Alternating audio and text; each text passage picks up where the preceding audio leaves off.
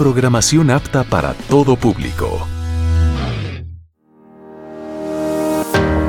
Una mirada hacia la inclusión. Para construir una sociedad más incluyente, demos una mirada hacia la inclusión.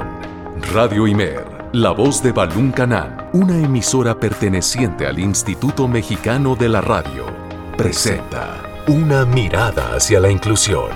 Un programa para sensibilizar a la sociedad sobre la no discriminación hacia personas con discapacidad. Conduce Lucy Martínez. Acompáñanos.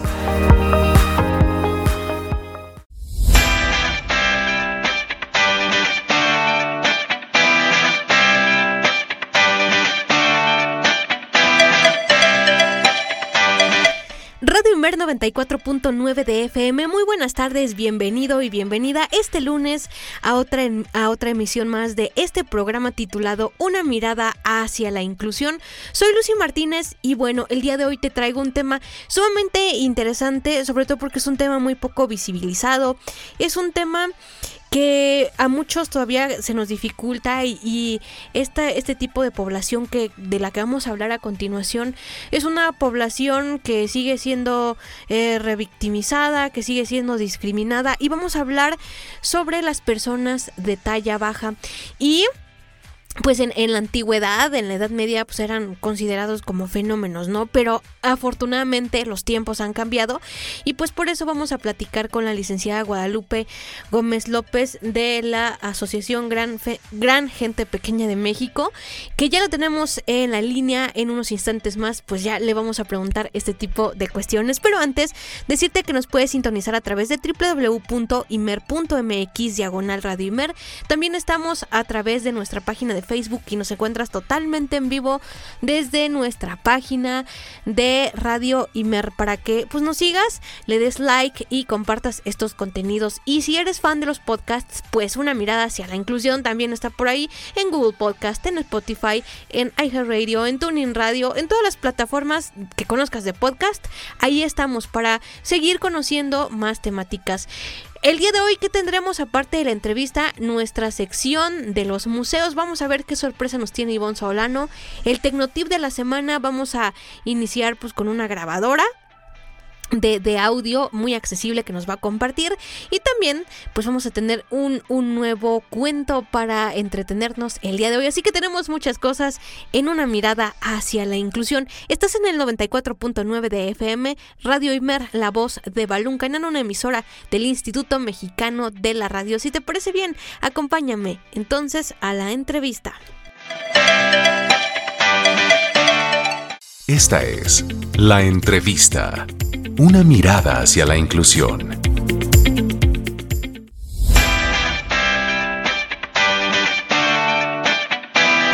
Y ahora sí, entramos totalmente de lleno con nuestra sección de la entrevista y para este efecto contamos con la presencia vía telefónica aquí en Redimir la voz de Balún Canán.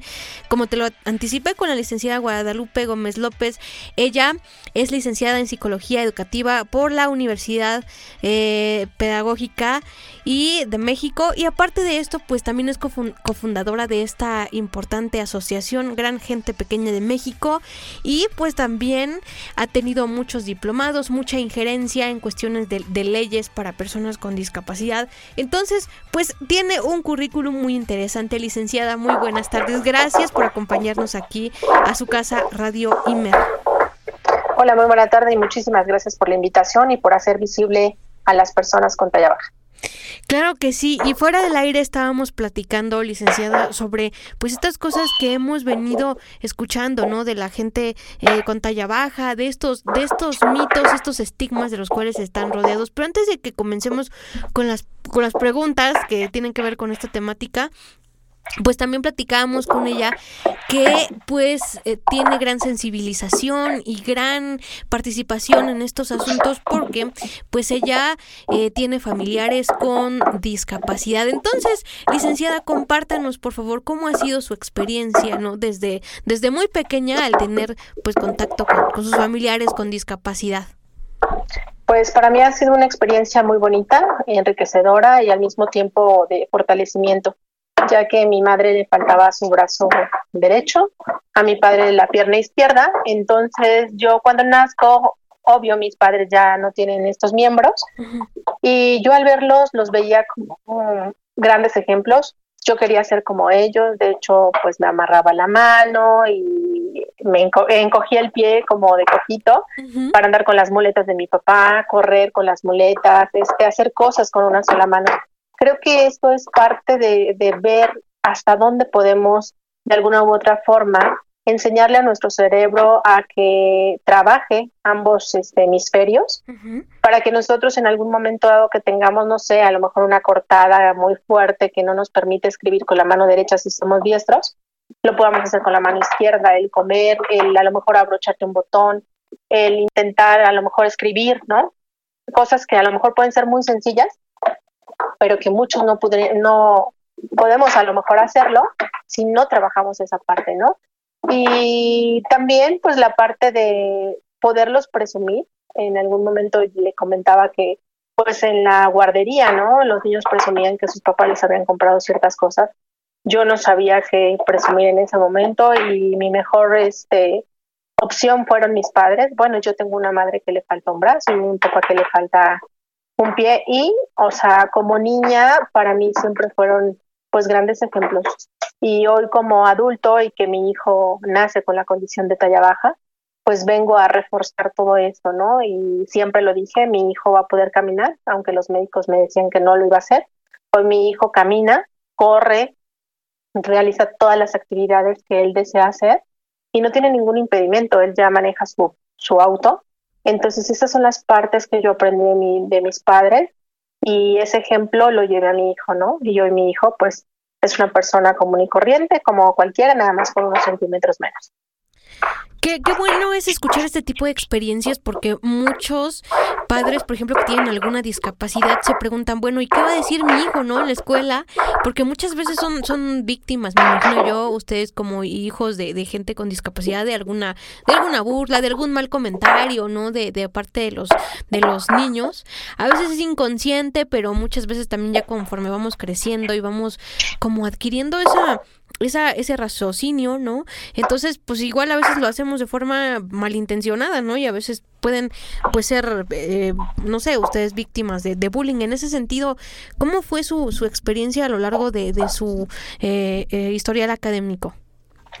Pues sí hubo, sobre todo en la primaria, era donde fue mucho más marcado, ¿no? El que nos ofendieran a los niños que teníamos padres con discapacidad, ya que íbamos en una escuela donde muy cercana a nuestra escuela trabajaban nuestros papás con discapacidad, en el Instituto Mexicano de Rehabilitación sobre San Fernando, aquí en la Ciudad de México. Y este, pues los niños que no tenían papás con alguna discapacidad era con lo que nos, nos lastimaban, porque sí, nos lastimaba, sí nos dolía que nos dijeran tu mamá está manca o tu papá está cojo o tu papá trae una silla de ruedas o a lo mejor, oye, ¿por qué tu este, mamá es chaparrita, no? Y a lo mejor no es la palabra chaparrita, sino decían porque es una enana. Entonces, este tipo de palabras que son bastante soez, despectivas, discriminatorias, etiquetativas, pues son algo que puede marcar, ¿no? Y yo creo que eh, los que somos hijos de padres con discapacidad, hemos logrado entender que la discapacidad no es más que algo con lo que les tocó vivir o muchas veces eh, adquirieron, ¿no? Conforme los años, porque muchos no nacen con la discapacidad, muchos por accidente llegan a, a tenerla. Y entonces es donde nosotros como hijos nos fortalecemos y ya cuando nos decían, pues a lo mejor o ignorábamos, una de dos, se ignoraba o pues se contestaba, ¿no? De la misma forma para tratar de ir al otro niño, porque como niños muchas veces sabemos que somos más transparentes todavía que los adultos y decimos lo que sentimos en ese momento, ¿no? Por supuesto. Pero creo que fue la etapa más, más difícil en cuanto al bullying que se sufre con, con papá. Ya en la secundaria no, tuve muy buenos compañeros de, de escuela. Prepa y universidad, pues menos, ¿no? Al contrario, me dicen, oye, tu mamá hace esto, tu mamá hace el otro, ¿sí? Y la veían con mucha admiración a mi madre, ¿no? Qué bueno que van cambiando estas cosas y afortunadamente podemos ver el día de hoy jóvenes que ya están muy conscientes con estos temas de la discapacidad, con estos temas de, de la inclusión y es necesario ir normalizando este tipo de situaciones para que pues no se sigan repitiendo estas circunstancias de, de bullying, de discriminación, de hacer sentir menos al otro, ¿no? Entonces, pues eh, eh, hemos decidido pues iniciar con esta experiencia, pero ya iniciamos con nuestro tema, licenciada, ¿y cómo se puede determinar que una persona es de talla baja? ¿Qué características necesita reunir o, cómo es esta situación? Bueno, por ejemplo, este, para saber que una persona es talla baja, muchas veces desde el ultrasonido que nos realizan a las mamás, se puede detectar, ya que hay unas tablas específicas para niños promedio desde la gestación, de meses, semanas, todo este tipo de, de parámetros que utilizan los médicos, y desde ahí logran detectar si el niño o niña viene con la condición de talla baja. En este caso, eh, mi hijo, cuando yo tenía cinco meses y medio, detectan que está dejando de crecer. Y de ahí me ponen eh, probable acondroplasia. Yo en ese momento no sabía de qué me estaban hablando. Fue para mí un shock porque pues en esta parte uno no, no sabe, ¿no? Pues yo primerita, a fin de cuentas, no sabía que existían parámetros para ello. Me dan mi ultrasonido cerrado y entonces yo lo abro para poderlo llevar con el médico y es donde veo probable acondroplasia. En ese momento dije, no sé qué es, pero en cuanto llego con el médico pregunto qué es lo que está sucediendo. Me deja ahí un rato en, en el cubículo, este, reposando, me dijo, tranquila, ahorita regreso. No es que como que me dio tiempo para digerirlo o para respirar o no sé y es cuando me dice, ¿no? Que mi hijo viene con, con talla baja. ¿Cómo pueden ser estas medidas? Bueno, se mide lo que es el, la cabeza, la parte de, de, arriba de la cabeza, de la frente hacia atrás, y la parte del estómago. Tienen que ser medidas muy similares, el estómago con, con la cabeza, tienen que coincidir. Los brazos tienen ciertos parámetros y entonces los bracitos son más cortos y las piernas más cortas. El tronco es promedio en muchas de las condiciones con talla baja, ¿no? Porque existen más de 250 tipos de talla baja. Y entonces cada uno es distinto. La más común es la condroplasia. Eh, muchas veces se puede decir que eh, puede ser genético porque hay antecedentes familiares, que realmente eh, esto ya se tenía, ¿no? Con anterioridad en, en, este, en nuestra familia o puede ser mutación nueva. En nuestro caso fue una mutación nueva, no hay antecedentes familiares por parte de mi esposo ni por parte mía, y entonces viene Emiliano con la, con la condición y bueno, es cuando nosotros decimos qué va a suceder, ¿no? Cinco meses y medio, pero afortunadamente cuando eh, el proceso lo, lo, seguimos, el embarazo, porque muchos médicos sí nos decían que lo abortara yo, que para que lo tenía iba a tener una persona con discapacidad. Y creo que ahí es cuando uno como padre también dice, bueno, ellos están en pro de la vida o, de qué se trata esto, ¿no? Por supuesto. Eh, hay mucha crueldad también en esa parte de decir a alguna madre que tiene un hijo o va a tener un hijo con discapacidad, porque en mi caso fue, va a estar postrado en una silla de ruedas, para que lo tiene, va a ser un discapacitado, o sea, ni siquiera una persona con discapacidad, un discapacitado, que no es correcto el decirlo así, ¿no? Así es. Este, la parte con Emiliano eh, eran cinco meses y medio. A los siete me dicen que me quieren hacer un, una cesárea para observarlo. Le dije, no es conejillo de indias, mi hijo va a llegar a término y hasta donde tenga que llegar, ¿no? Si Dios me lo deja, porque también llegan a haber este, personas con talla baja que pueden fallecer o ya nacen muertos, ¿no? Cuando, cuando nacen son muy especiales estas condiciones. Entonces, este, en nuestro caso, pues Emiliano llega a término a los nueve meses, pesa 3,800, un niño con muy buen peso y midió 51 centímetros. En ese momento yo dije, los médicos se equivocaron, ¿no? Pero no, simplemente uno va viendo que dejan de crecer, el crecimiento es mucho más rápido de, su cabeza, sus brazos y sus piernas eh, como que se estancan cuando están recién nacidos uno no logra ver esta, esta displasia que trae su cuerpo. Sin embargo, conforme van pasando los días, eh, se acrecenta bastante el cráneo, que es un cráneo normalmente este, se llama macrocefalia, una cabeza más grande que no es acorde al cuerpo. Esto se llama una talla desproporcionada, porque entonces tronco o cabeza son de un niño promedio, pero brazos y piernas son cortos, ¿no? Humerales, y humerales son los cortos en la condroplasia. En otras displasias óseas, pues pueden ser desde una columna este, en C o en S, ¿no? Eh, a veces son niños que también vienen proporcionados, que son muy chiquitos, pero vienen brazos, piernas, tronco, cabeza, todo acorde, ¿no? Es como una persona promedio, pero en chiquito. Ok. Pues muy interesante conocer las características físicas, cómo fue el, desarrollo también de su, de su embarazo, esto, estas circunstancias, esas situaciones que nos comenta eh, de, de, la gente que, que, a veces pues tiene esa oportunidad ¿no? de dar esas noticias, en este caso los médicos, pues presentan eh, un panorama creo que un poco erróneo, ¿no? En el sentido de que, ay, pues es una persona eh, que va a estar así, que no va a poder hacer nada, que bueno, dan el peor pronóstico, pero ya hemos visto millones o varias experiencias que pues el pronóstico que, tienen acerca del, de la posibilidad, pues está, pues está mal encaminada, ¿no?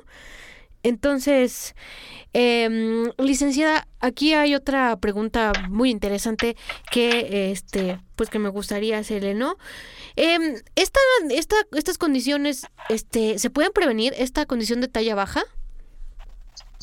No, no se puede prevenir hasta el momento. Digo, ya hay países que están estudiando que desde el embarazo pueda hacer, realizarse algo para que el producto no nazca con, con talla baja.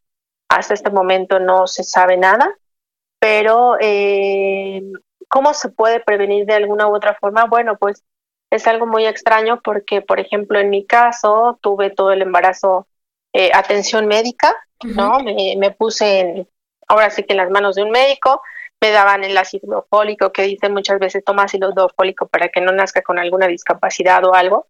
Esto, como bien lo comenté, son mutaciones nuevas. De 25 mil mujeres a una nos corresponde tener un hijo con talla baja. Eh, y depende de cada una de las condiciones, ¿no? La, el porcentaje que, que nacen personas así. Sin embargo, eh, creo también que hay que ver ¿no? la parte del antecedente familiar, el saberlo. Eh, en el caso de personas de talla baja es igual que nosotros los promedios 50-50. Si se casan con una persona, una persona talla baja con una persona talla baja y no hay antecedentes familiares, en ninguno de los dos casos puede ser que su hijo sea promedio. Y tiene mucho que ver con la fortaleza o el gen dominante, ¿no? De, de, la, de las personas que están casadas, ¿no? O que quieren tener un bebé con este, que son talla baja. Y también existe que la persona de talla promedio y talla baja tengan este, sus bebés y también tiene que ver con el gen dominante, ¿no? Si es más dominante los genes de la mujer, que es la promedio, los bebés pueden nacer promedio. Entonces es como a cualquiera de nosotros, nos toca a alguno tener un hijo con estas este, características y pues adelante, ¿no? No hay como decir, no quiero un hijo así, como el síndrome de Down, como cualquier otra discapacidad. No es que uno lo elija, ¿no? Claro, es como la lotería, ¿no? A ver quién se saca el premio y pues no queda más que este pues salir adelante, ¿no? Y, reconocer el trabajo de los padres que deciden, en, como en el caso de usted, ¿no? Tener tener a este pequeño este pequeño grande este y que se ha ido pues desarrollando pero hablando de, de, esto de gran gente pequeña de México cómo surge la idea de crear esta asociación por qué surge bueno pues surge desde el amor no a nuestros hijos eh, nosotros eh, como papás muchas veces estamos buscando a personas que estén viviendo la misma condición que nosotros para apoyarnos para orientarnos eh, yo desde que nace mi hijo comienzo a buscar personas como él. Afortunadamente, aquí en la colonia donde vivimos, una calle hacia atrás de nosotros, hay una mami con una niña, ¿no? Con las características muy similares a Emiliano. Y entonces, pues me acerco a ella y le digo, oye, ¿conoces algún grupo, asociación o que nosotros podamos compartir de alguna u otra forma experiencias? Que no es lo mismo cuando uno tiene niño y cuando tiene niña, porque se viven cuestiones distintas eh, por el simple hecho de ser géneros, ¿no? Diferentes. Entonces aquí eh, comencé a buscar personas con la misma condición. En los hospitales llegué a encontrarme a Javier Estrada, que fue un precursor de las personas de talla baja en la Ciudad de México. Y por él también conocí a Margarita Castañeda y a Eladio Madrigal de Jalisco, que también son precursores del movimiento al mismo tiempo que Javier, porque eran amigos, en Jalisco, ¿no?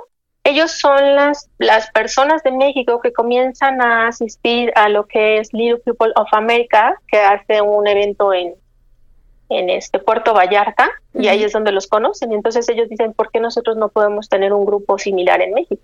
Y es como lo trabajan desde sus estados, y de ahí vamos conociendo pues a mucho más personas, ¿no? Hoy existe el Consejo Nacional de Gente Pequeña, al cual pertenecemos, donde está Margarita y Eladio, ya Javier desafortunadamente falleció, su asociación de Javier pues se queda ahí. Él me decía, te la dejo para que tú la trabajes, pero sabemos que muchas veces hay problemas con los familiares por X o por Y. Dije, no quiero problemas.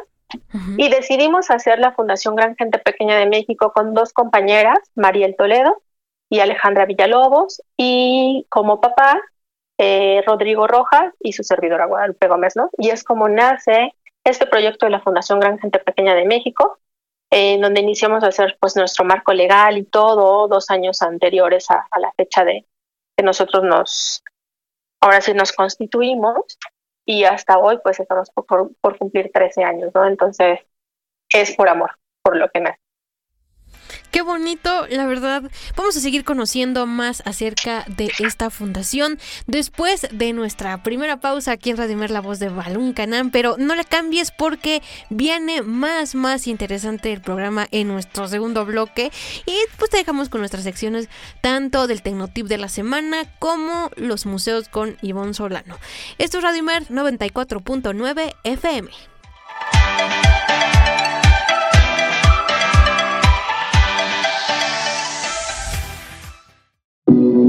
Escuchas una mirada hacia la inclusión.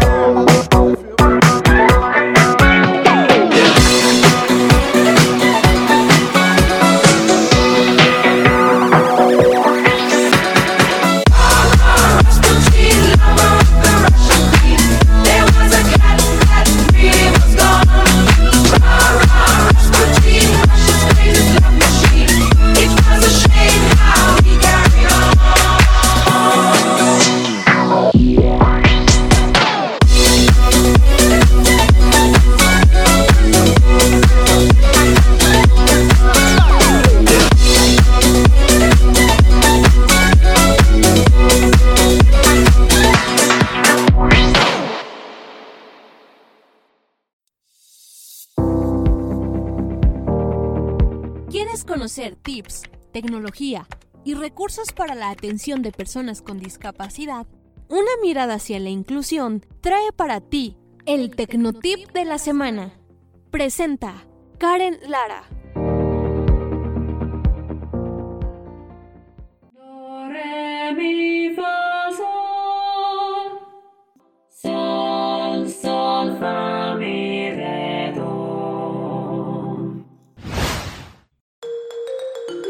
Boloco es una aplicación disponible para dispositivos con sistema operativo Android y iOS que te permitirá tener un pequeño estudio de grabación en la palma de tu mano.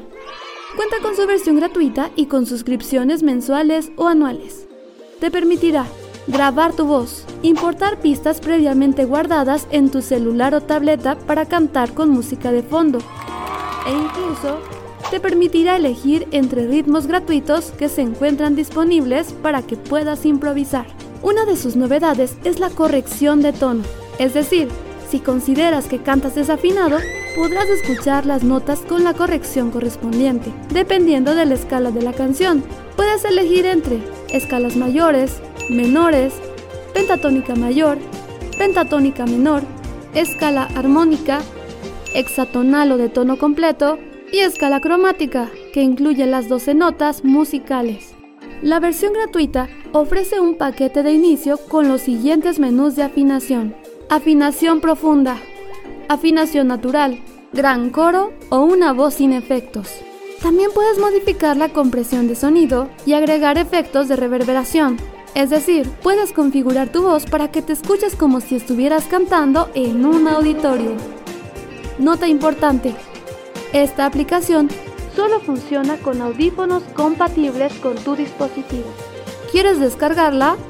Abre tu tienda de aplicaciones y escribe Voloco, V O L O C O. Todas tus grabaciones las podrás compartir con tus familiares o amigos, para que así juntos disfruten de la, música.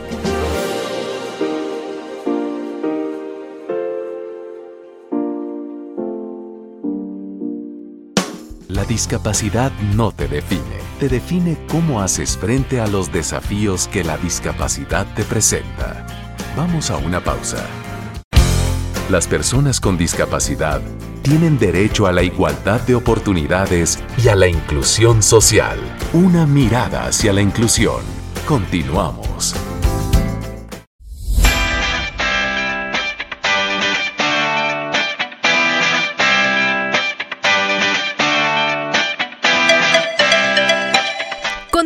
Aquí en Radio Imer, la voz de Balún Canal 94.9, en tu programa de entrevista, Una mirada hacia la inclusión.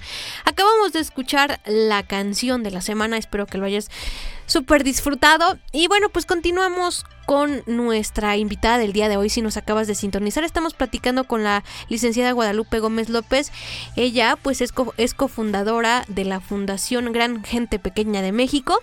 Y pues estamos conociendo las características, cómo ha sido este gran proceso de, trabajo pues con, con su niño, ¿no? Y que nos está eh, pues compartiendo desde su narrativa, desde su experiencia, cómo ha sido este, este procedimiento. Pero, pues licenciada, ¿cuáles son los retos y dificultades a las que se han enfrentado las personas eh, de talla baja?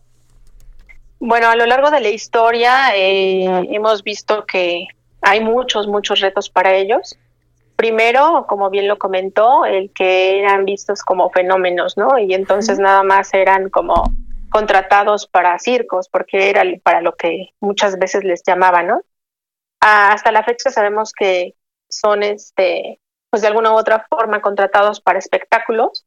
Sin embargo, los retos a los que ellos se enfrentan es a no estar en un mundo que está diseñado para ellos, porque todo lo que encontramos alrededor de ellos es, pues, camas grandes, eh, todo lo que es mobiliario y equipo de casas, pues grandes, eh, autobuses o transporte sin tener tantas adaptaciones, aunque ya se han ido modificando algunas cosas con esto de los trabajos que se hacen para las personas con discapacidad, aún falta mucho y, es una deuda histórica, sobre todo para las personas con talla baja.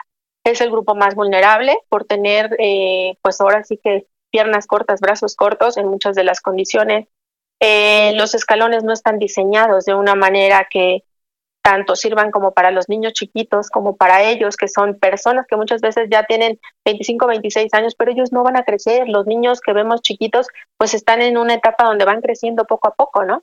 Pero los nuestros no. Y entonces, ¿dónde están esos pasamanos que lograran ellos a lo mejor tener a su nivel para detenerse en las escaleras y poder bajarlas o subirlas? que los escalones no fueran tan este, altos muchas veces para nosotras las personas promedios, nos cuesta trabajo subir un escalón porque también no están en un nivel de, ciertos centímetros que debe de ser el parámetro correcto para cada escalón. A veces vemos escaleras deformes, ¿no? Escalones grandes, escalones muy cortos o, muy, muy este, estrechos para que el pie pueda entrar.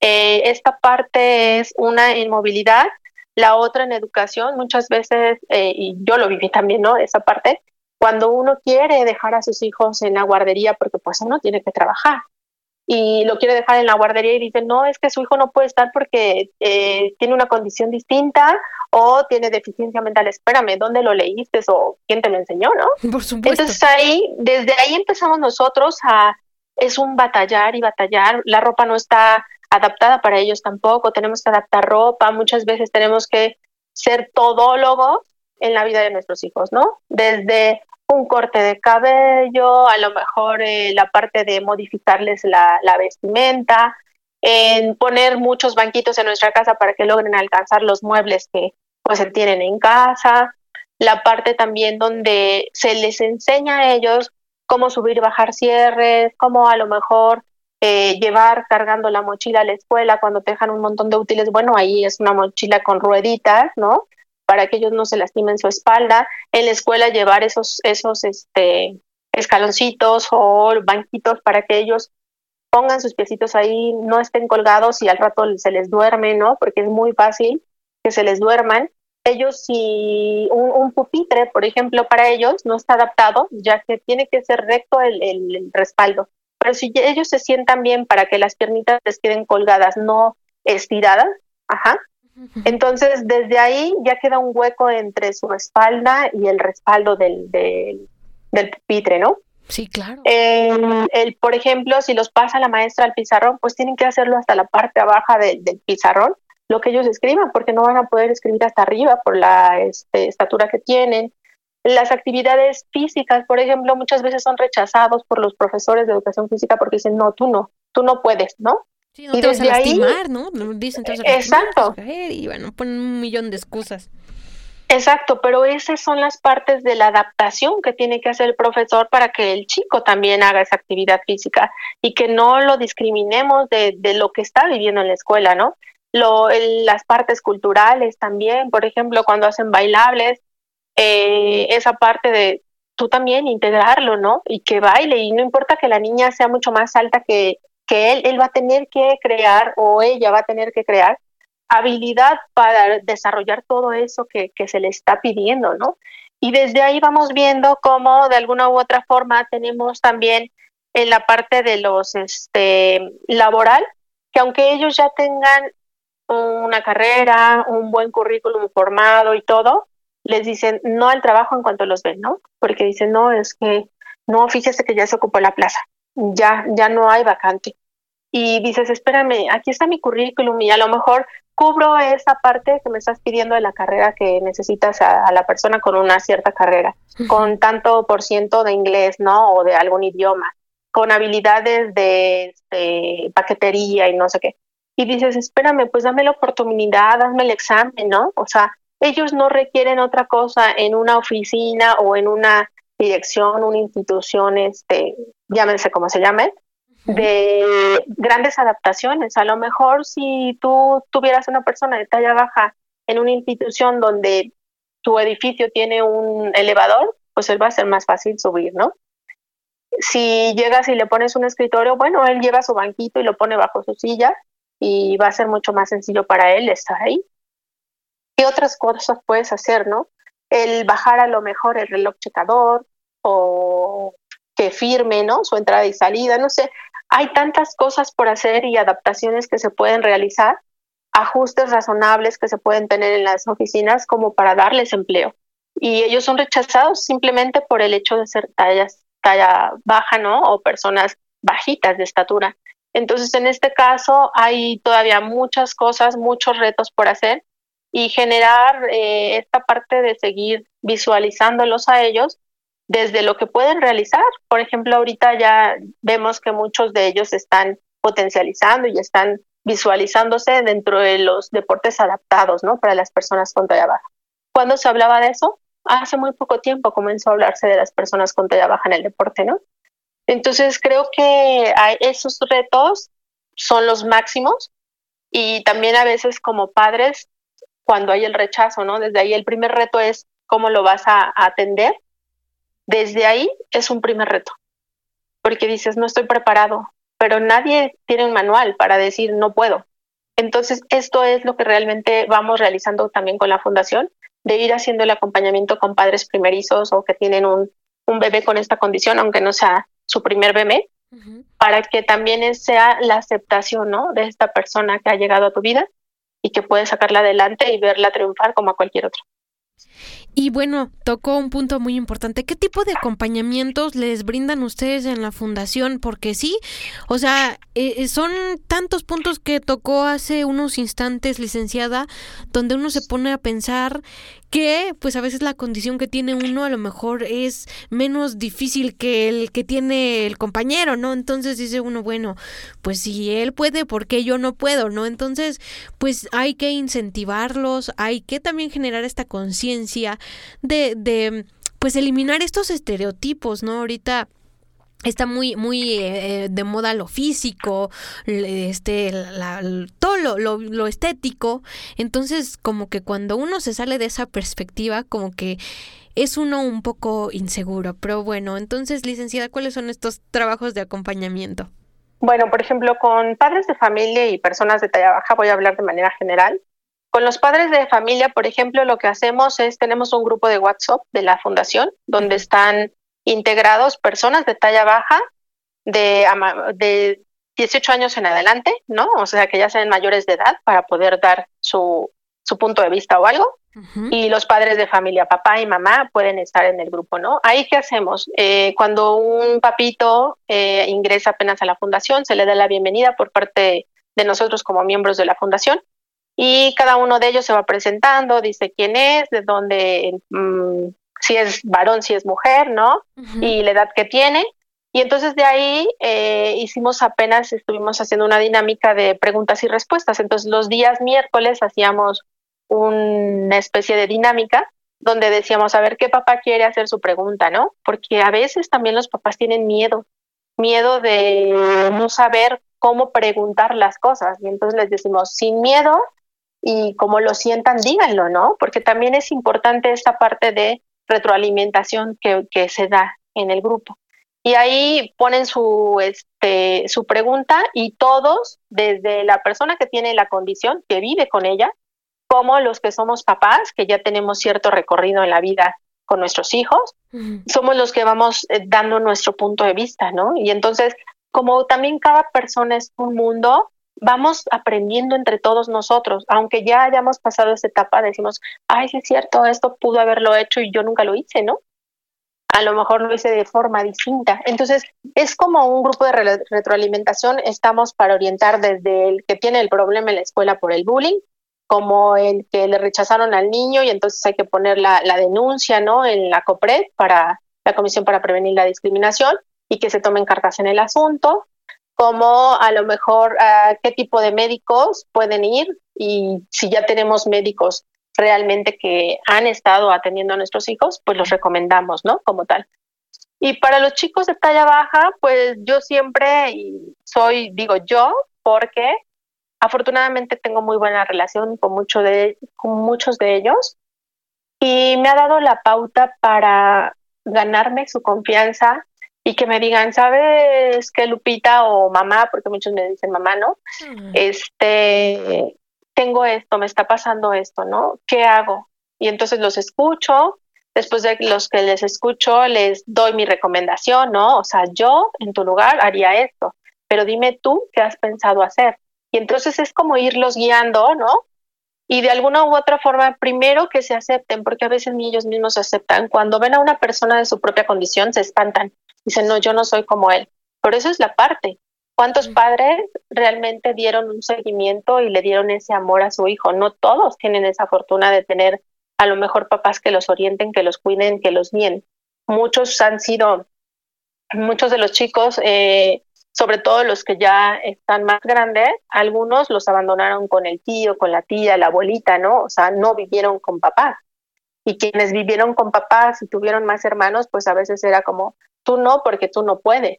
Entonces, ¿hasta dónde tú realmente haces algo porque esa personita tenga una buena autoestima y que vaya por la vida disfrutándola, no este, pues realmente padeciéndola, ¿no? Entonces, esas son las cosas que nosotros hacemos con la fundación. Platicamos entre padres también, tenemos reuniones. Ahorita por pandemia no habíamos tenido reuniones. Tuvimos un congreso aquí en la Ciudad de México el año pasado. Lo organizamos y, bueno, tuvimos aproximadamente 210 personas, ¿no? En el congreso de diferentes partes de la República. Y eso es lo que nos ayuda a que ellos mismos se vean, ¿no? Los más chiquitos que de repente dicen, es que yo nunca había visto una persona como yo. Disfrútalo, o sea, vete a jugar con él, ¿no? Y estamos pendientes de, todo, desde el niño chiquito, los adolescentes, los que a lo mejor ya están, este, pues en otra etapa de universidad, pues ya se van con los chicos de universidad y así, ¿no? Se convive, se comparte y al mismo tiempo se aprende. Qué genial, qué bonitas experiencias estamos escuchando en el programa y pues son motivadoras porque realmente si nos ponemos a pensar, también los padres tienen esa gran influencia, ¿no? En, en cómo las mismas personas con esta condición de vida se aceptan o no. Entonces es un impacto todo lo que se hace desde casa. Pareciera que no, pero sí. Y pues aquí estamos pues descubriendo, pero Licenciada, sabemos, bueno, este, no muchos, pero sí se sabe que hay un día mundial de, de, la, de las personas con talla baja. ¿Cuándo se conmemora? Y pues, ¿cuáles son las acciones que han realizado ustedes como, como fundación? Pues se conmemora el día 25 de octubre. Esto es en honor a el actor Lily Barry, ¿no? Mejor conocido como Lily, Lily Barry. Él fue fundador de Little People of America y realmente eh, se hizo esto porque él el día 25 de octubre nació, es uno de los precursores del movimiento de las personas con talla baja. Su nombre de él es este John, William John Bertani, Bertancetti, y bueno, conocido como Lady Barry, ¿no? Entonces, en esta parte, eh, ¿qué hemos hecho? Bueno, a lo largo del Consejo Nacional también, que es quien pone esta iniciativa en el gobierno y comenzamos a trabajar, ¿no? Por las personas con talla baja. Se conmemora el 25 de octubre, eh, dimos toda la, la parte de, de, historia, ¿no? El marco legal, por qué hacerlo ese día, todo, y se, eh, se funda en México primero y de aquí sale esta iniciativa para varios países, para que lo retomen ellos. Y hoy es Día Mundial de las Personas de Talla Baja, ¿no? Aquí se, se puso como Muchos estados ya también estatales. ¿Y qué hacemos? Bueno, hacemos normalmente un festejo, ese festejo es ya sea con ponencias, ¿no? Hacemos un, un día de ponencias o podemos hacer un día de convivencia o pueden, se pueden hacer marchas, ¿no? Con este, los diferentes grupos desde sus estados para visibilizar la causa. Se pueden hacer conciertos, o sea, se pueden hacer mil y una cosa con la idea principal de conmemorar este día, ¿no? Nos vestimos de verde limón o nos ponemos moños verde limón en, en nuestra, este, en nuestro costado del lado del corazón. Y esto significa para nosotros conmemorar el Día de las Personas de Talla Baja. Ok, pues ya eh, hemos escuchado pues cuáles son las actividades que realizan, ¿no? Entonces, eh, a nivel a nivel legal, ¿se ha, ¿se ha realizado alguna ley, alguna cosa que ampare a las personas con talla baja, licenciada? Porque digo, estamos viendo tantas dificultades que uno ya no sabe ni qué pensar con, con qué hacemos, ¿no? Con, con los niños, ¿no? Que a veces son este rechazados, que son discriminados. Eh, ¿Qué nos puede decir al respecto? Pues mire, desde, como le comento, el trabajo que se ha venido realizando en la ley General para la Inclusión de las Personas con Discapacidad, se pudo modificar el artículo número 4 de esta ley y es donde se habla de las personas por talla y peso, ¿no? Eh, las personas con talla baja no estaban, o más bien siempre se decía que ellos no eran personas con discapacidad porque se pueden mover y todo, pero no muchos de ellos pueden moverse. Eh, dicen no tiene discapacidad, pero muchos de ellos pueden tener problemas auditivos, pueden tener problemas de corazón, pueden tener problemas de movilidad en cuanto a que este, ahorita a lo mejor caminan, pero mañana pasado no sabemos, ¿no? Entonces hay diferentes cosas que sí los llevan a ser una persona con discapacidad. ¿Por qué? Porque su movilidad no es como la nuestra. O sea, desde ese momento de ser personas de talla baja, ellos tienen mucha dificultad para alcanzar cosas muy altas, ¿no? Lo que les comentaba, por ejemplo, el subir y bajar escaleras, pues se cansan más rápido y más si los escalones no están acordes. Eh, si caminan cierta cantidad de, metros o kilómetros, ¿no? Pues también, porque mientras nosotros damos un paso, ellos tienen que dar tres o cuatro por el acortamiento que tienen de sus piernas. Eh, la parte de las manos, ellos tienen la no, no la mayoría, más bien algunos de ellos tienen muy marcado un tridente, que es la manita este, abierta en tres, ¿no? Como pues, el tridente de, de este, que se conoce. Eh, las piernas pues pueden estar arqueadas, lo que antes le llamaban charrito, que es se llama en paréntesis, hoy es paréntesis, que están abiertas como una O, ¿no? Hacia afuera. Y la otra pueden ser en X, que mientras ellos eh, ahora sí que colocan sus piernitas juntas, se abren hacia afuera las, la parte de la rodilla hacia afuera y se juntan las rodillas, pero la caderita también queda abierta, por eso se llama en X, ¿no? Entonces, este, son algunas de las cosas que podemos decir que son lo que, lo que hace falta, ¿no? Se hace este día de las personas de talla baja. Eh, se logró realmente también por una compañera de Coahuila. Ella logró en su estado poner la ley del escalón universal, ¿no? Que es un escalón como ajuste razonable para que las personas de talla baja puedan eh, estar en algunas instituciones, a lo mejor el bajar cajeros automáticos, que son cosas que nosotros seguimos trabajando en eso, pero esta chica lo logra en el estado de Coahuila, ya se logró en Nayarit, ya se logró en Jalisco, ya se logró en Irapuato, ¿no? Esto del escalón universal. Entonces, este es algo de lo que se ha ido platicando. Hay una, una ley que se, se quedó parada ahora con pandemia, que se logró que se votara en, en, la Cámara de Diputados, pasa a la de senadores, pero se queda estancada por pandemia, ¿no? Entonces hay que volver a moverla para que las cosas continúen en el trabajo. Hay pocas cosas, pero realmente han marcado la historia de los nuestros y hoy ya están dentro de la ley de discapacidad. Entonces eso es lo más importante, ¿no? Que ya se les reconozca como personas con discapacidad y que los médicos, a pesar de que ya está en la ley, los médicos siguen diciendo que no tienen discapacidad pues hay que llevarles la ley, hay que leérsela y hay que ponerlos al día también a los médicos, ¿no? Cuando requieren de que les avalen su certificado médico. Por supuesto, ¿no? Tienen que actualizarse, actualizar sus términos, conocer de leyes, conocer pues un poquito más, ¿no? De, de las condiciones que se toman en cuenta para determinar si una persona o no eh, presenta una discapacidad. Y licenciada, ya para ir cerrando este tema que la verdad que nos daría para, uh, para muchos programas, este, pero... ¿Cómo fue este que, que crearon esta selección de, de gente pequeña en, en, México? ¿Cómo fue pues esa iniciativa y cuáles fueron sus principales retos? Bueno, pues esto nace desde el Consejo Nacional de Gente Pequeña exactamente, es otro de los de los temas, ¿no? Nace desde el Consejo Nacional de Gente Pequeña. Eh, de, a partir de los congresos que se realizan en noviembre, normalmente en el puente de, del 20 de noviembre, se realizan estos congresos año con año. Okay. Y desde que se iniciaron este, este proyecto de los congresos, se comenzaron a hacer actividades deportivas en ellos, donde ellos convivían, en donde ellos, pues había competencia entre ellos mismos, ¿no? Si jugaban básquet, si jugaban fútbol y todo. Bueno, de ahí nace esta idea.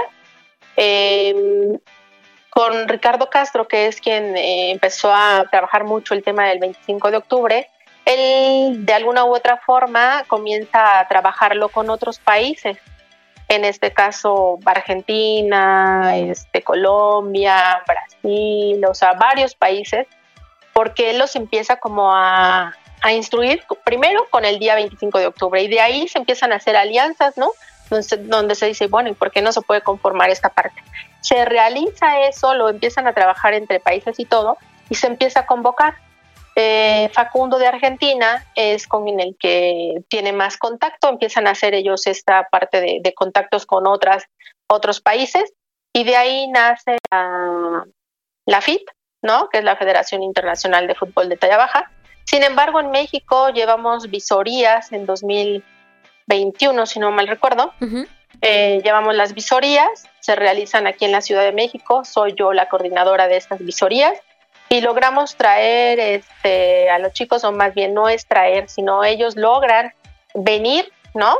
De sus estados y vienen 32 chicos, de 72 que teníamos enlistados, vienen 32 entre ellos también, bueno, hacemos que participen las chicas, ya que se tenía también un grupo de chicas en otros estados también trabajando y aquí en Ciudad de México.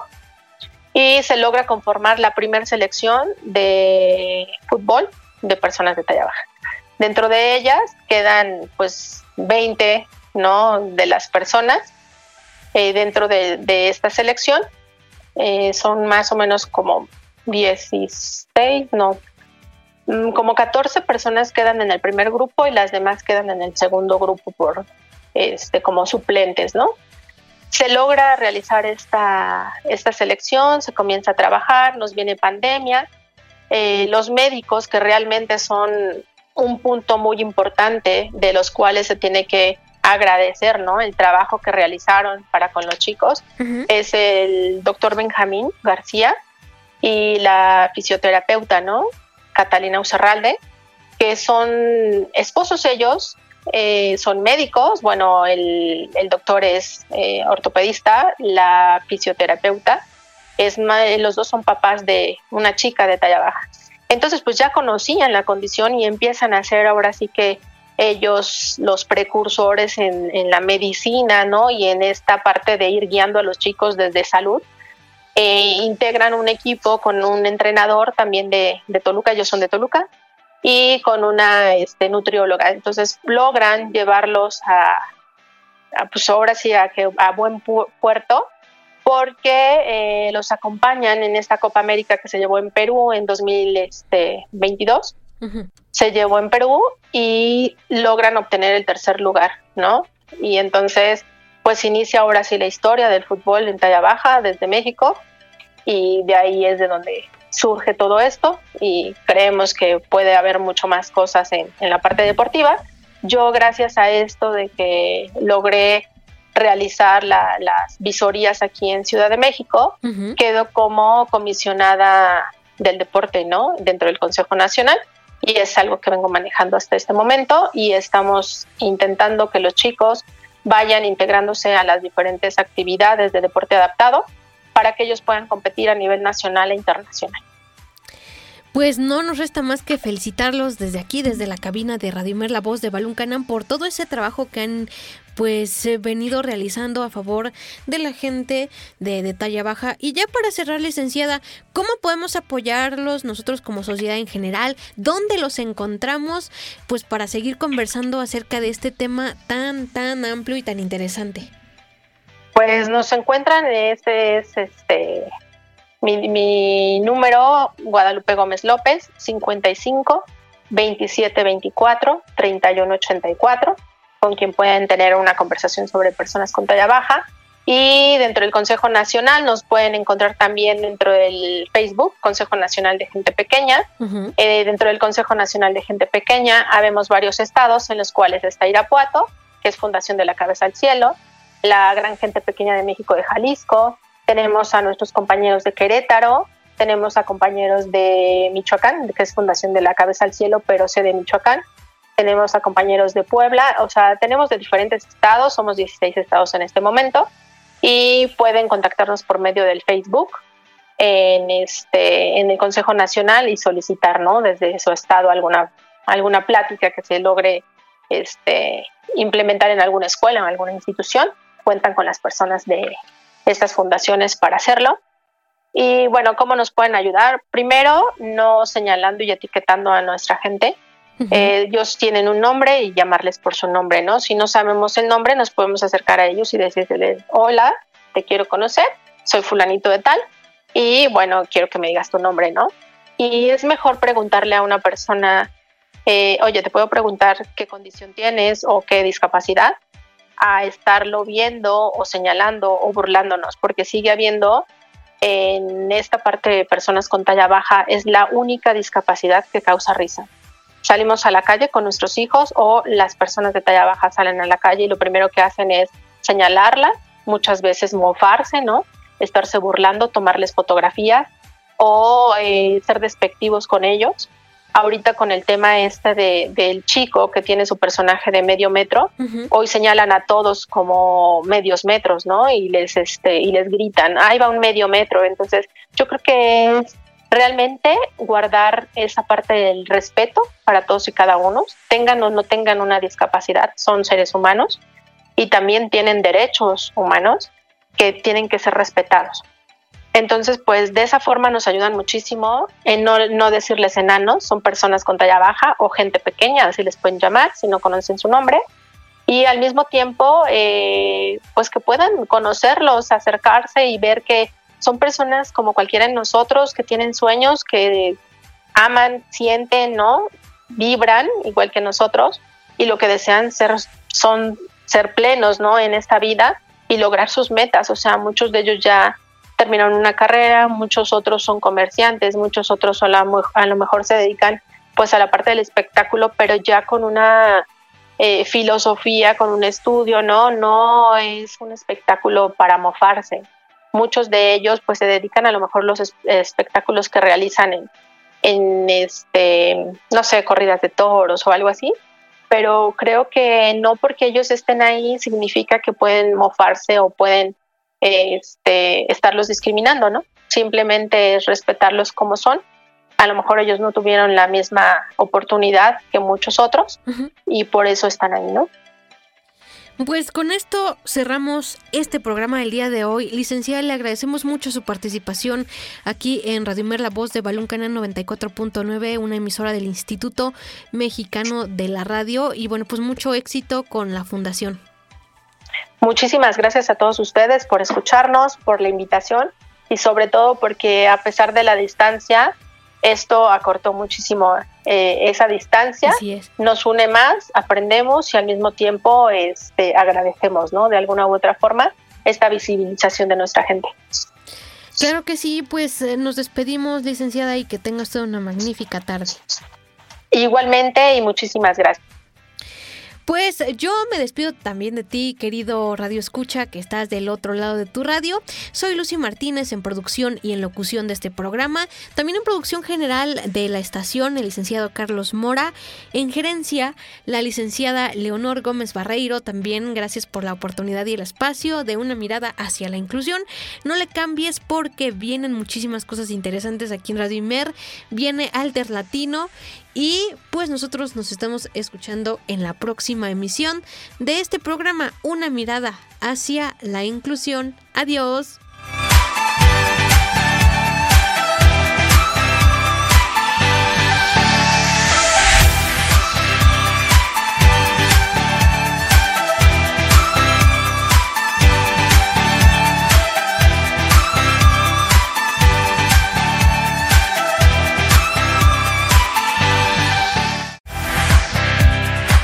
Radio IMER, la voz de Balún Canal, una emisora perteneciente al Instituto Mexicano de la Radio, presentó Una mirada hacia la inclusión.